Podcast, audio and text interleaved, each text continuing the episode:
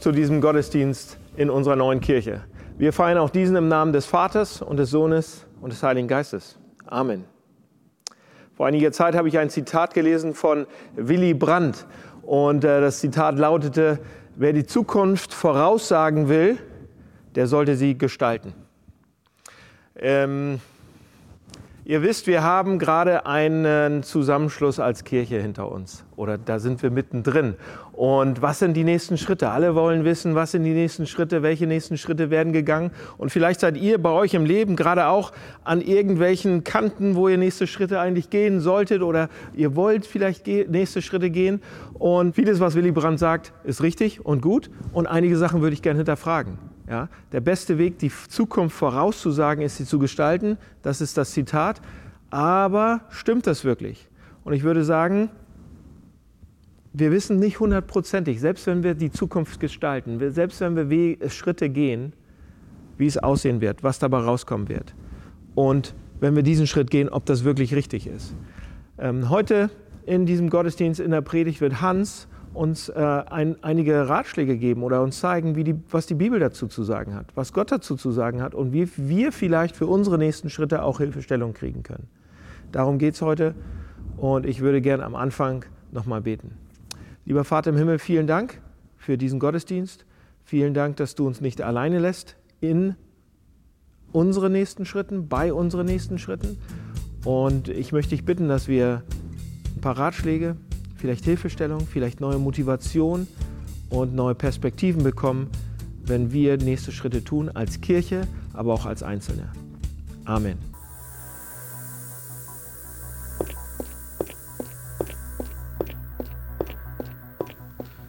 Das heutige Thema ist dein nächster Schritt und ähm, ich würde dich heute gerne einladen, einen Schritt zu machen. Natürlich einen Schritt im Glauben, einen mutigen Schritt im Glauben. Ich weiß nicht, wo du gerade stehst, wo du gerade bist. Ich weiß nicht, was die Herausforderungen in deinem Leben sind. Ähm, dennoch, ich glaube, heute ist ein guter Moment, heute ist ein guter Tag. Ich habe einen tollen Bibeltext mitgebracht, den wir uns gemeinsam anschauen werden, um vielleicht darüber nachzudenken, was dein nächster Schritt im Glauben sein könnte. Vielleicht bist du schon lange mit Jesus unterwegs, vielleicht ach, bist du schon seit Jahren Christ. Vielleicht guckst du aber zum ersten Mal zu, vielleicht bist du neu dabei, schaust rein, was Glaube mit sich bringt, was es bedeutet. Egal wie, egal wo du stehst. Es gibt immer die Möglichkeit, einen nächsten Schritt zu wagen, einen nächsten Schritt zu machen. Ich möchte dich heute einladen, einen Schritt zu tun. Dennoch, bevor wir starten, bevor wir uns einen tollen Text ähm, aus dem Matthäusevangelium anschauen, wollte ich noch ganz gerne was anderes loswerden. Weißt du, vielleicht haben du und ich nicht viel gemeinsam. Vielleicht kommen wir aus verschiedenen Ländern, aus verschiedenen Kulturen.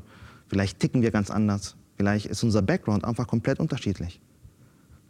Dennoch, es gibt die Dinge, die wir allgemein als Menschen gemein haben. Wir sind alle Gottes Geschöpfe, von ihm geschaffen, von ihm geliebt. Auch wenn du das nicht glaubst. Es gibt Dinge, die wir gemeinsam haben. Zum Beispiel Emotionen. Alle, jeder von uns, du und ich, wir haben alle schon mal Angst gespürt. Wir haben alle schon mal Wut empfunden. Ich bin seit 20 Jahren, beziehungsweise seit 20 Jahren habe ich einen Coach. Ein Coach, naja, mehr als nur ein Coach. Äh, es ist eine Sie. Sie schläft mit mir. Sie ist meine Frau. Sie ist aber nicht nur beruflich Coach, sondern ähm, tut das auch zu Hause. Und ich weiß nicht, ob ihr das kennt, wenn ihr vielleicht mit jemandem verheiratet seid oder jemand zusammen seid, der psychologisch irgendwie ausgebildet ist, hat man oft das Gefühl beim Diskutieren, dass man therapiert wird.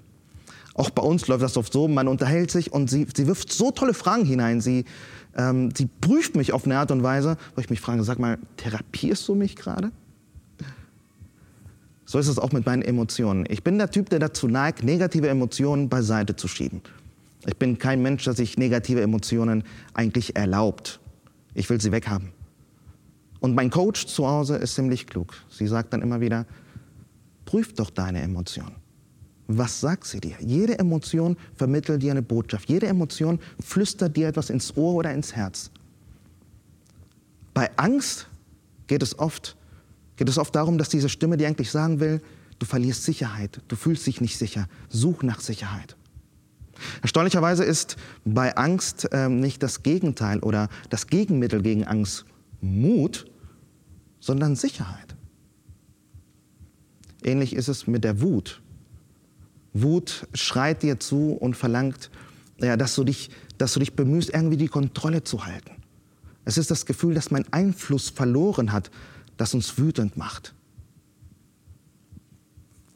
Worauf will ich hinaus?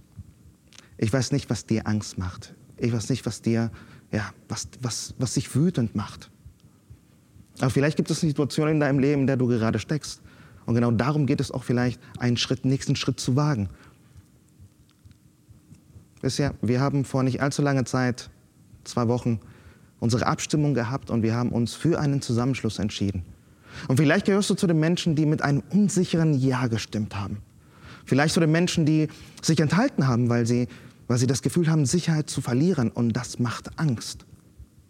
Vielleicht gehörst du sogar zu denen, die Nein gesagt haben. Und, und was du jetzt vielleicht spürst, ist ein bisschen, bisschen Wut, dass, dass du den Einfluss verlierst. Angst, weil sich die Dinge ändern und deine Gemeinde vielleicht nicht mehr die sein wird, die du immer gekannt hast. Wut, weil du vielleicht den Einfluss glaubst zu verlieren. Auch für dich heute, ich möchte dich einladen, prüf das Ganze, denk drüber nach. Vielleicht gibt es auch in diesem Fall einen nächsten Schritt. Und wir möchten dich einladen, mutig diesen Schritt zu wagen. Jetzt aber zu unserem Text. Dein nächsten Schritt. Wir lesen heute aus dem Evangelium nach Matthäus. Ähm, Matthäus war als Augenzeuge mit dabei. Das heißt, das, was wir jetzt lesen, ist etwas, was er wahrscheinlich selbst erlebt hat, selbst gesehen hat. Und er hat es für uns heute aufgeschrieben. Matthäus Kapitel 4, die Verse 18 bis 22, da lesen wir, als Jesus am See von Galiläa entlang ging, sah er zwei Fischer, die auf dem See ihr Netz auswarfen. Es waren Brüder Simon, auch Petrus genannt, und Andreas. Als er von dort weiterging, sah er wieder zwei Brüder, Jakobus, den Sohn des Zebedäus, und Johannes.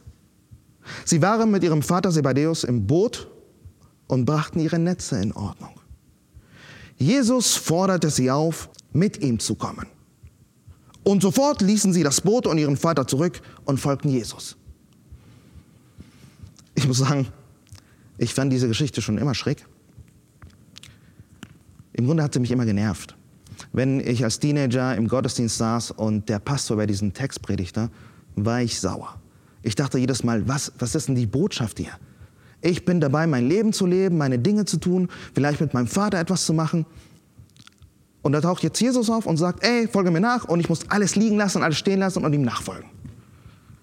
Oft war das auch die Botschaft, die in der Predigt verbunden wurde. Sagt, ey, lass alles liegen, komm jetzt zu Jesus. Ich finde es ein bisschen schräg. Ähm, ich habe immer gedacht, ey, lass mich doch erstmal die Schule fertig machen. Lass mich doch vielleicht einen Beruf aussuchen, mit dem ich vielleicht Gott dienen kann. Lass mich eine Frau finden. Aber die Botschaft war immer, nein, lass alles stehen und liegen, folg Jesus. Ich bin so dankbar, dass es im Neuen Testament ja, mehrere Augenzeuge gibt.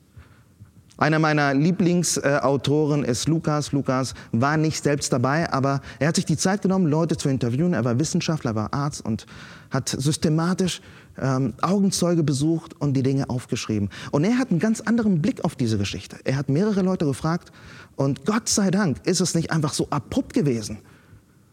Gott sei Dank äh, ist es nicht so, dass Jesus einfach auftaucht und sagte, hey Petrus, folgt mir nach. Und Petrus ließ alles liegen und folgt ihm nach. Er verrät uns ein bisschen mehr. Deswegen steigen wir jetzt in den richtigen Text hinein, für den ich sehr dankbar bin, der mir erläutert, was hier eigentlich wirklich passiert ist, einen weiteren Blick in das Ganze schenkt. Lukas schreibt, eines Tages stand Jesus am See Genezareth, also am See von Galiläa, und eine große Menschenmenge drängte sich um ihn und wollte das Wort Gottes hören. Ah, okay, schon mal ein Unterschied. Ja? Jesus ging nicht einfach vorbei und sagte, ey, komm, folg mir nach. Jesus stand dort und er predigte und die Menschen hörten ihn zu. Da sah er zwei Boote am Ufer liegen. Die Fischer waren ausgestiegen und reinigten die Netze. Hier ist Petrus mit dabei. Und Petrus stand, machte seinen Dienst, nachdem er die ganze Nacht gearbeitet hatte. Er reinigte die Netze und es ist anzunehmen oder es ist sicher, dass er dort saß und Jesus zuhörte.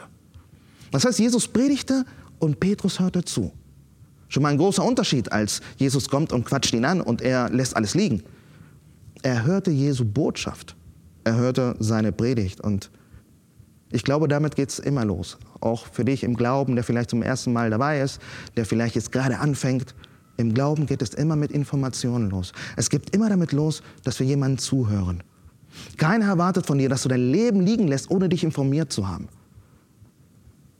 So war das auch bei Petrus. Er hörte zu, er informierte sich über Jesus, über seine Botschaft. Jesus stieg in das Boot von Petrus und bat ihn, ein Stück weit auf dem See hinauszufahren. So konnte er vom Boot aus sitzen und von dort aus zu den Menschen predigen. Also, ziemlich einfach. Petrus hört zu, er reinigt seine Netze. Jesus kommt auf ihn zu, macht einen Schritt. Ich kann mir vorstellen, dass er gefragt hat, ey, kann ich an Bord kommen, Captain? Petrus sagt, ja, komm. Er steigt ein und fragt ihn, kannst du mich ein bisschen weiter rausfahren? Ich möchte lieber hier vom Ufer aus zu den Leuten sprechen. Die Menschenmassen drängten. Und Petrus leiht Jesu für eine kurze Zeit, für eine kurze Sache, sein Boot. Als er aufgehört hatte zu reden, wandte er sich an Simon, Jesus wandte sich an Simon, an Petrus und sagte, fahr jetzt weiter hinaus auf dem See, werft dort eure Netze zum Fang aus. Und Simon antwortete, Meister, wir haben die ganze Nacht, die ganze Nacht haben wir uns abgemüht und haben nichts gefangen. Das, das, das muss man verstehen. Ähm, damals, damals fischte man am See Genezareth nie am Tag. Der See ist tief, es ist warm. Die Fische neigen dazu, tagsüber sich eigentlich eher zurückzuziehen und in tieferen Gewässern zu schlafen. Abends, wenn es dunkel geworden ist, dann kommen sie auf. Deswegen war so Petrus ein, ein erfahrener Fischer, seit Generationen Fischer in seiner Familie. Er war erfahren und wusste ganz genau, man fischt nachts. Jesus kommt aber und sagt, ey, du hast die ganze Nacht gefischt? Petrus sagt, ja, und wir haben nichts gefangen. Komm, mach dich jetzt auf. Wag es mal, wirf deine Netze aus. Simon oder Petrus sagt, wir haben die ganze Nacht nichts gefangen, Herr. Äh, ich, ich weiß nicht, ich weiß nicht, ob das Sinn macht. Ich bin erfahrener Fischer. Ich mache das schon seit Jahrzehnten. Aber weil du es sagst, will ich die Netze auswerfen. Irgendwas hatte Petrus schon erlebt, irgendwas hatte Petrus schon gehört, irgendwas hatte ihn von Jesus so begeistert, dass er es wagt, das zu tun, was er immer auf eine bestimmte Art und Weise gemacht hat, nun auf eine andere Art und Weise. Auf Jesus-Style. Er fischt jetzt nicht so, wie er immer gefischt hat, sondern entscheidet sich, ich will dir vertrauen, ich will mal den Schritt wagen, ich werde so fischen, wie du es sagst. Zimmermann, Tischler, aber ich werde es machen. Das tat er dann mit seinen Leuten oder das taten sie dann auch. Und sie fingen eine solche Menge Fische, dass die Netze anfingen zu reißen. Deshalb winkten sie den anderen Fischern am anderen Boot zu, Sie sollten kommen und mit anpacken. Zusammen füllten sie die beiden Boote. Diese waren so voll, dass sie, ja, dass sie drohten zu sinken. Hier geschieht ein Wunder. Etwas, was keiner erwartet hat. Und da, da steigt Jesus nochmal ein und zeigt auch, dass er nicht einfach nur normaler Prediger ist, nicht einfach nur normaler Mensch, sondern dass er Gottes Sohn ist. Er bewirkt ein Wunder. Die, die die ganze Nacht gefischt haben und nichts fischen konnten, nichts fangen konnten, stehen jetzt vor gefüllten Netze, vor gefüllten Booten. Die Boote, die, die, die gehen fast unter, so viele Fische sind es. Als Simon Petrus das sah, warf er sich vor Jesu nieder und sagte, Herr, geh fort von mir, ich bin ein sündiger Mensch. Dieses Erlebnis mit Jesus bewirkt in Petrus, dass er, dass er Jesus als etwas wahrnimmt, was ganz anders ist. Er, er sieht in ihm nicht mehr den Meister, nicht mehr den Prediger, den Rabbi. Äh, er sieht nicht mehr den, der ihn darum bittet, sein Boot einfach mal kurz ausgeliehen zu bekommen. Petrus erkennt in Jesus mehr. So sehr, dass er auf die Knie fällt, ihn anbetet. Denn ihm und allen, die im Boot waren, war der Schreck in die Glieder gefahren. Weil sie solch einen Fang gemacht hatten und genauso ging es Jakobus und Johannes, den Söhnen des Zebedäus, die zusammen mit Simon Fischfang betrieben. Sie hatten Angst, sie hatten einen riesen Schreck bekommen. Sie hatten, sie hatten etwas erlebt, was so groß ist und wussten, dieser Jesus, der, der muss etwas Besonderes sein. Er ist mehr als nur ein Prediger. Jesus spricht jetzt Petrus direkt an und er sagt zu ihm, du brauchst dich nicht zu fürchten. Von jetzt an wirst du Menschenfischer sein. Mich hat dieser Ausdruck schon immer genervt, ähm, vor allem weil ich mich immer sehr schwer damit getan habe, mich eher mit Petrus zu identifizieren. Ich habe mich eher mit den Fischen identifiziert und ich bin kein Fisch. Ich will auch nicht gefangen werden. Und vielleicht geht es dir ähnlich, wenn du Menschenfischer hörst und denkst, ah, Petrus, Menschenfischer, das ist das, was Christen wollen. Die wollen uns fischen, die wollen uns fangen, die wollen uns schnappen. Aber das ist nicht, was Jesus wirklich sagen wollte. Jesus hat hier kein, keine negative Assoziation, auch Petrus hatte sie nicht. Jesus wollte ihnen damit sagen, ab jetzt, ab jetzt werden Fischer nicht mehr dein Geschäft sein. Ab jetzt es, wird es nicht mehr um Fischen gehen, sondern es wird um Menschen gehen. Es wird darum gehen, Menschen zu gewinnen. Da zogen sie die Boote ans Land, ließen alles zurück und schlossen sich ihm, Jesus, an. Die Geschichte ist schon mal ein bisschen anders, als Matthäus sie uns erzählt. Wir merken, hier passiert was, hier tut sich was. Und dazu gibt es vier Gedanken oder vier, vier Schritte vielleicht, zu denen ich dich heute einladen möchte.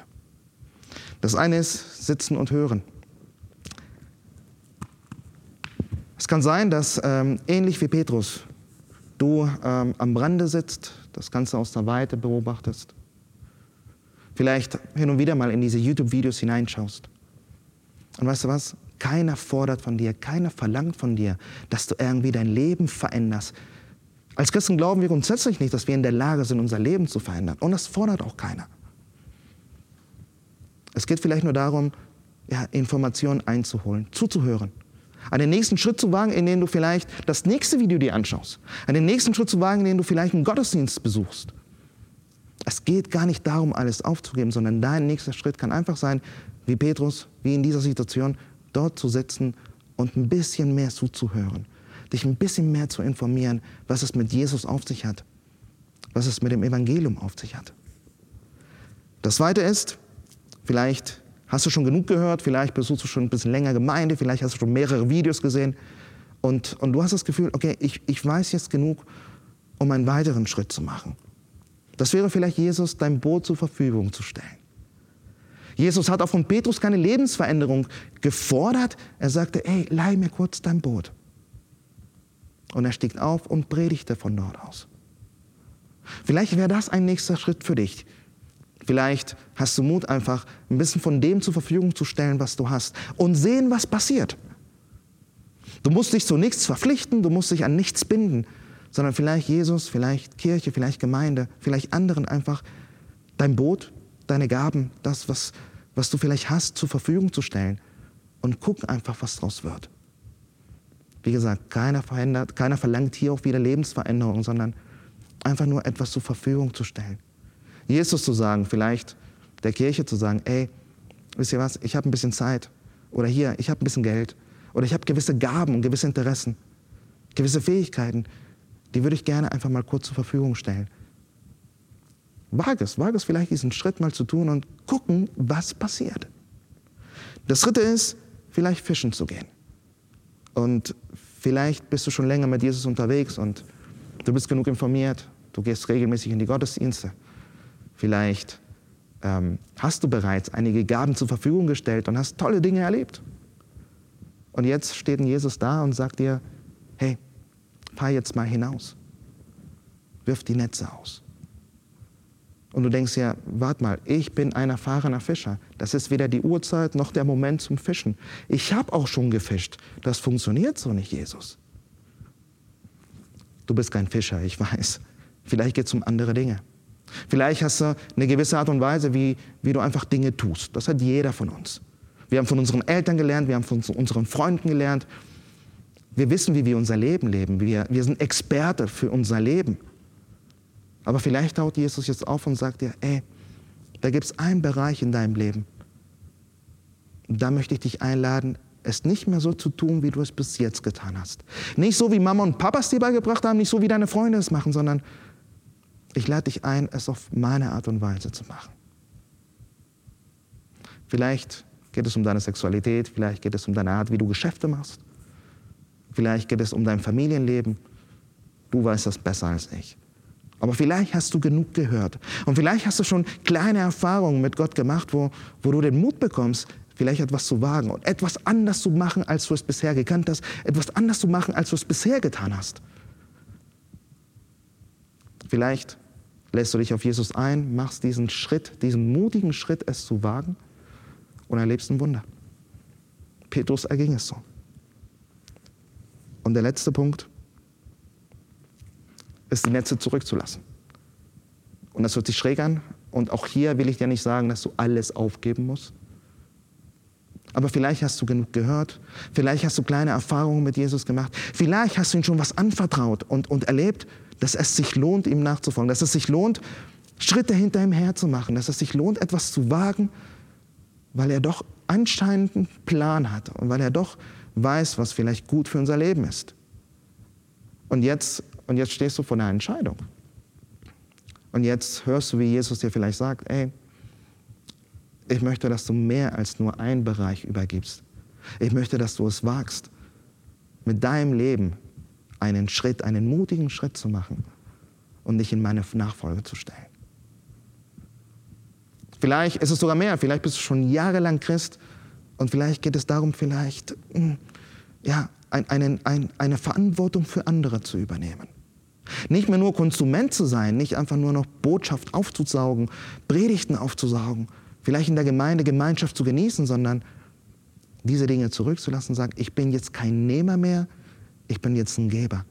Und ich lasse mich darauf ein, mutig darauf ein, Leitung zu übernehmen, andere zu begleiten, andere zu führen. Vier mögliche Schritte. Du musst nicht den einen und dann den anderen. Du bist nicht dazu aufgerufen, jetzt alle zu machen, sondern einfach nur mal darüber nachzudenken, was könnte vielleicht dein nächster Schritt sein, dein nächster Schritt im Glauben. Und jetzt möchte ich das Ganze nochmal abschließen und nochmal, nochmal zu dir sprechen, der vielleicht ängstlich ist, unsicher ist, der vielleicht nur so ein wackeliges Ja in unserer Abstimmung gegeben hat, der vielleicht sich sogar mit Nein entschieden hat.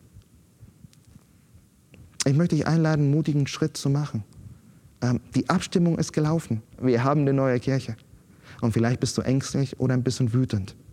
Vielleicht hast du das Gefühl, dass dir Sicherheit fehlt, Sicherheit verloren geht dass du Einfluss verlierst, dass du keinen Einfluss mehr nehmen kannst. Und das stimmt nicht. Es gibt immer noch Sicherheit und es gibt immer noch die Möglichkeit, Einfluss zu nehmen. Die Sicherheit gibt es, weil Gott da ist, weil wir uns an ihn klammern können. Die Möglichkeit, Einfluss zu nehmen, gibt es, weil er sie dir schenkt. Du bist nicht raus.